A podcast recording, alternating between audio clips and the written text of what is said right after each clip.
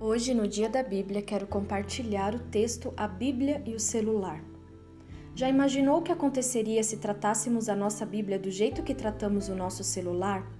E se sempre carregássemos a nossa Bíblia no bolso ou na bolsa? E se dessemos uma olhada nela várias vezes ao dia? E se voltássemos para apanhá-la quando a esquecemos em casa, no escritório? E se usássemos para enviar mensagens aos nossos amigos? E se tratássemos como se não pudéssemos viver sem ela? E se a dessemos de presente às crianças? E se a usássemos quando viajamos? E se lançássemos mão dela em caso de emergência? Mais uma coisa: ao contrário do celular, a Bíblia nunca fica sem sinal. Ela pega em qualquer lugar. Não é preciso se preocupar com a falta de crédito, porque Jesus já pagou as contas e os créditos não têm fim. E o melhor de tudo, não cai a ligação e a carga da bateria é para toda a vida.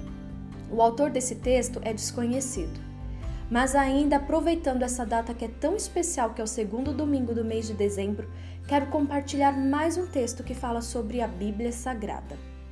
A Bíblia Sagrada contém a mente de Deus, a condição do homem, o caminho da salvação, a condenação dos pecadores e a felicidade dos crentes.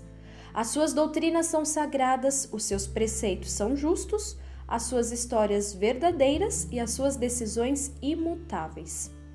Leia-a para ser sábio, creia nela para estar seguro e pratique-a para ser santo. Ela contém luz para dirigi-lo, alimento para o sustento e consolo para animá-lo. É o mapa do viajante, o cajado do peregrino, a bússola do piloto, a espada do soldado e o mapa do cristão. Por ela o paraíso é restaurado, os céus abertos e as portas do inferno descobertas.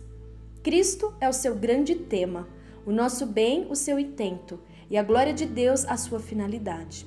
Deve encher a mente, governar o coração e guiar os pés. Leia-a lenta e frequentemente e em oração é uma mina de riqueza, um paraíso de glória e um rio de prazer.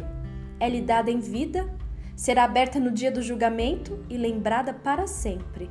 Ela envolve a mais alta responsabilidade, recompensará o mais árduo labor e condenará a todos quantos menosprezam o seu sagrado conteúdo. Neste segundo domingo de dezembro, eu convido você a colocar em prática o que está escrito nas Sagradas Escrituras. Celebre o Dia da Bíblia.